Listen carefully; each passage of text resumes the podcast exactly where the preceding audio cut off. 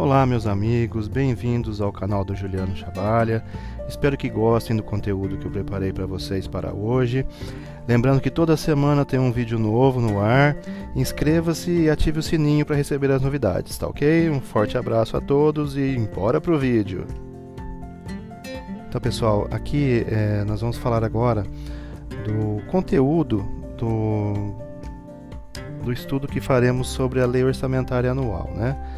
Eu dividi o estudo em nove tópicos, que são direito financeiro e tributário, os princípios orçamentários, o planejamento na administração pública, as exigências legais ou a base legal para a lei orçamentária, né?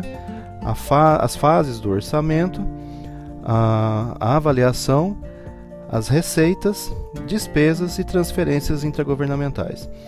Aí são nove tópicos que nós vamos estudar aí cada um. Lógico, pode ser que eu faça mais de um vídeo por tópico. Com certeza faremos mais de um vídeo por tópico.